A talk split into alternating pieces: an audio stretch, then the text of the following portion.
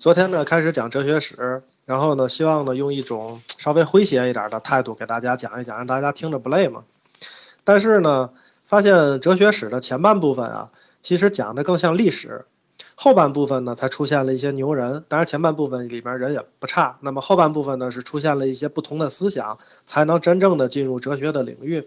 所以说今天讲的这一部分呢，看起来也像历史是一样的。那当然来讲呢。那么提到哲学就不能不提宗教嘛？那上一次说到罗马统一了这个欧洲，那罗马的帝国境内呢，其实还是非常开放的，很多的宗教可以互相的在一起相处。那个时候人们不是在大广场上吗？可以随便的辩论，就像咱们这儿的这个百家争鸣一样。但是后来就不一样了。但是后来呢，它有一个过程，那什么过程呢？就是基督教的诞生。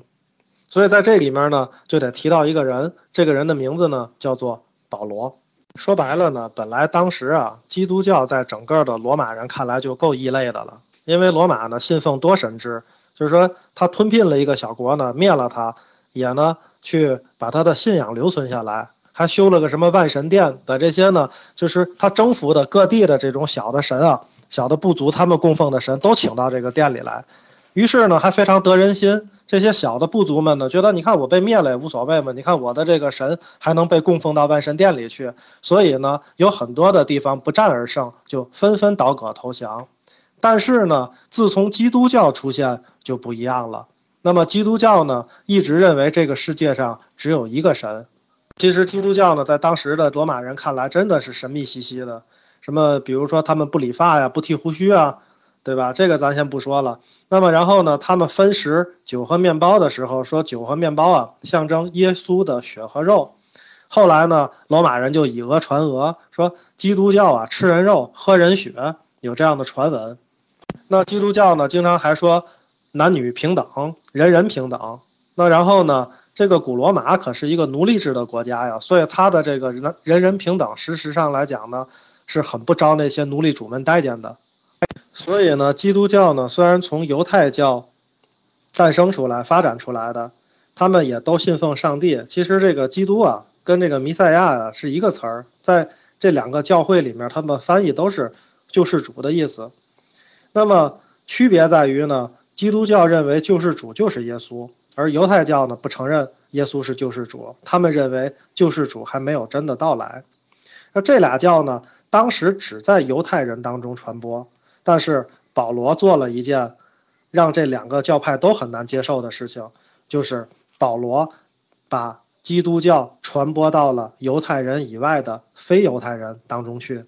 所以呢，当时犹太人们就觉得保罗简直就是亵渎自己的神灵啊。然后呢，到什么程度呢？我觉得用咱们今天的话讲，叫做民愤极大，社会影响极其恶劣。这个听起来好像是打黑打恶的时候的词儿哈。那么然后呢？这个保罗传教传到什么程度呢？说老百姓们抓住他，就非要弄死他。那保罗好几次是因为什么呢？说因为他自己有一个罗马的身份证，所以才免受迫害的。当时啊，在罗马呢，罗马人呢，如果你有这样的一个身份的话，那其实来讲还是能受到很多的这种优待的。保罗呢，为了传递宗教，事实上来讲呢，他是借助了希腊的哲学的。所以今天呢，讲这个人物呢，跟咱们的哲学还是有蛮大关系的。因为就在哲学史上，他也被，就是那个年代吧，被称为叫做教父哲学。那么当时呢，有人喊出这样的口号，叫做“真哲学即真宗教，真宗教即真哲学”。那其实来讲呢，在这个基督教对世界来讲，那么能够走成走向一个全世界的教派。保罗起到的作用是非常的大的，因为当时呢和基督教同处在一个时代的罗马呢，宗教是非常的多的。就像我也讲过前面的，咱们说罗马建了一个万神殿，把所有的神都放进去。但后来这些宗教不都是没有传下来吗？为什么基督教传下来了呢？就是基督教利用了哲学，去论证了很多关于基督耶稣的一些教理和理论。那包括呢，最后写成了保罗书信这样的这个文章，甚至记录在新约和旧约里。那么基督教成为了一个世界性的宗教，从保罗开始讲，那叫功不可没。但是真正的对基督教的哲学发展推进的人，也是属于教父哲学那一派的，跟保罗呢就差几年。那么这个人呢，也是大名鼎鼎，叫做奥古斯丁。奥古斯丁呢，一开始信的是摩尼教，这个摩尼教呢，咱们群里面之前呢有人讲过，然后呢，后来才改信这个基督教。那他信基督教呢的时候，解决了基督教一个重大的逻辑漏洞，也是一个长期困扰基督教的问题。这个问题是什么呢？就是圣经上说啊，上帝是全能的、全知的、全善的。那为什么会允许世间有这么多丑恶和痛苦呢？那么我们知道，这个亚当跟夏娃不是偷吃了禁果，违反了上帝的命令，才被逐出伊甸园的吗？从此人类开始承受无穷无尽的痛苦。那既然上帝是全知的，不仅知道过去发生的事儿，还能知道未来即将发生的事儿，那么我们就想问：既然上帝知道亚当跟夏娃会吃禁果，为什么不一开始去阻止他们呢？好了。那么本次呢，咱们讲的内容里面的关键来了。那奥古斯丁的解释是，关键在于自由。上帝给了亚当和夏娃人类自由意志，所以必须让人类有作恶的可能。那更具体的讲，就是上帝是善的，而上帝的善表现于在上帝对人类行为要进行公正的赏罚。既然要赏罚，前提就是人类必须拥有自由的意志，必须有能力选择自己行善还是作恶，否则人类就不能对自己的行为负责。当然，他呢这个论证是出于护教的目的，啊，论证的呢也十分巧妙，看把一个看似自相矛盾的说法给解开了，而且呢还强调了自由的重要性。但是这个。论断呢，再往下继续去推，后面专门有哲学家去讲，咱们今天不说了，还能推出很多矛盾的地方来。所以呢，说实话，哲学跟宗教本来就走不到一起去，因为一个需要怀疑，一个要求你必须全信。然后呢，经过这样的教父哲学时期呢，基督教徒们就迎来了一个非常快速的发展时期。那所以罗马帝国就开始陆陆续续的。开去迫害基督徒，包括呢用刀杀、用火烧，甚至把基督徒呢扔到斗兽场里去喂野兽。但是呢，基督徒们总是相信说，我死了以后能进天堂，对死呢无所畏惧。所以他们通常火刑的时候呢，会对行刑者说：“我遭受的火刑只不过是燃烧一小时而已，而等待你们的将是永远不熄灭的地狱之火。”说实话呢，我们通过。罗马去迫害基督教这件事情，就能有另一个联想，因为我们有一句话呢，叫做“这个世界上能用钱解决的问题都不是问题”，所以呢，那推论出另一句话，就是必须用暴力解决的问题，肯定都是解决不了的问题。所以当时基督教可见已经到了什么样的程度？那当然，基督教已经是威胁到了罗马皇帝的权利了，所以他才会遭受到如此的迫害，然后就一直迫害越来越深，最深的时候，那。应该呢是一个罗马的皇帝，叫做戴克里先。这个戴克里先呢比较有意思。那么他呢是一个平民出身，靠自己的军功呢做上皇帝的。可能呢大家对他有了解的知道，他其实呢是真正把罗马玩到最后破产的一个人。因为呢戴克里先呢他继上任以后呢，他把罗马分成了东罗马跟西罗马。大概的感觉呢，就能让人想起来蒙古帝国鼎盛的时期的治理办法，就是国家太大了，管不过来，干脆就分吧。怎么分呢？咱一儿子一份儿，自己管自己的。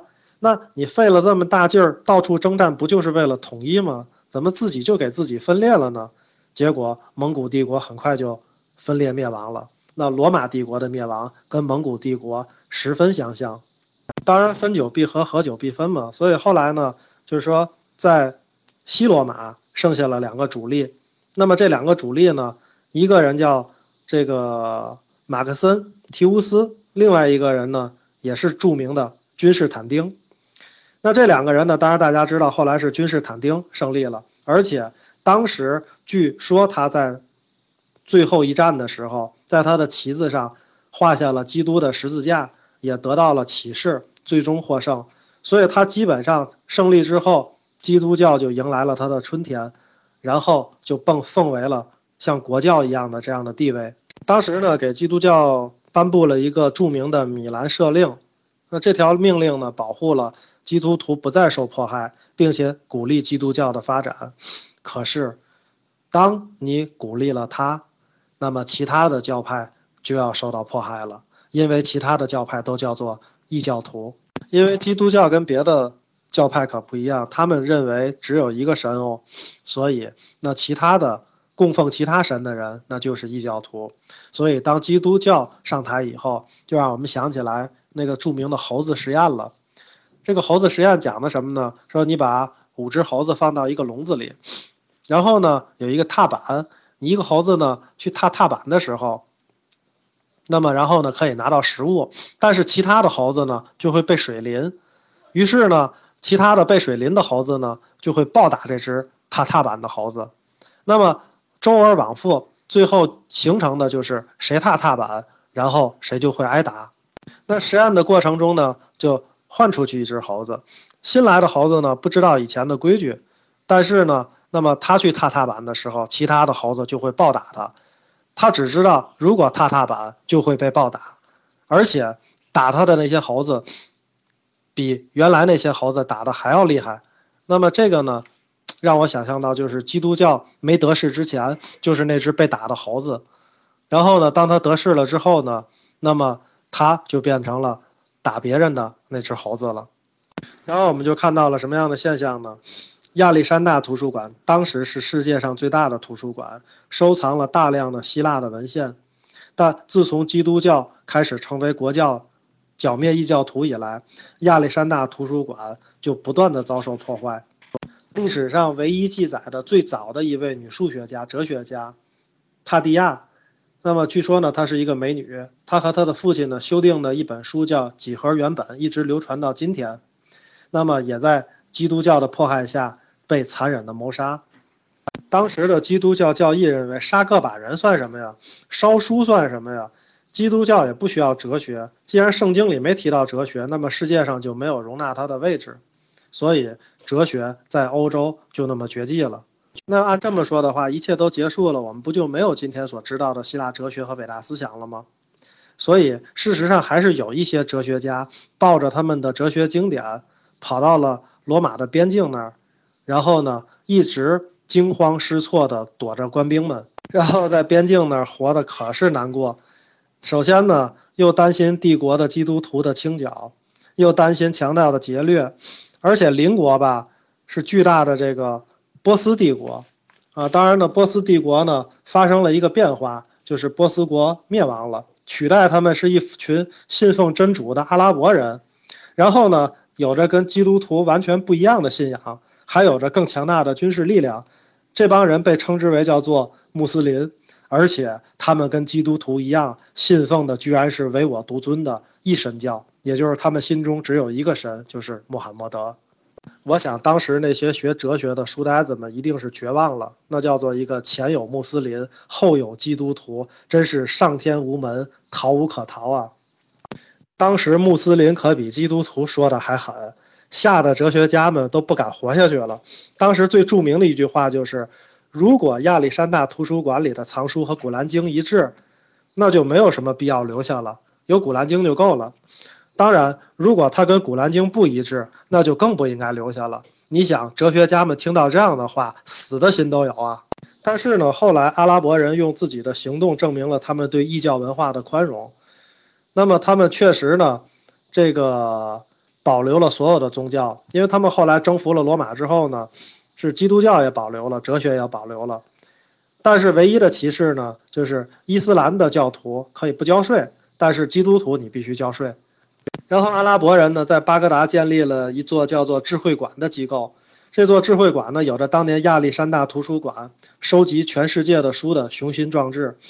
那么，经过了这几百年，哲学家终于不用再担惊受怕了。说白了，感动的鼻涕泡都快出来了。他们可以在这样的一个城市里面随意的做学问，而且还有人花钱养着他们。以至于好几百年，哲学家们都没遇到过这么好的待遇了。所以呢，通过大量的希腊文献被挖掘、翻译和整理出来，那么欧洲又掀起了一段研究哲学的高潮。此时的哲学被称作经院哲学。好了，今天我们从罗马统一一直呢说到罗马灭亡，中间呢还是以我们的哲学为主线。然后今天就讲到这里，谢谢大家。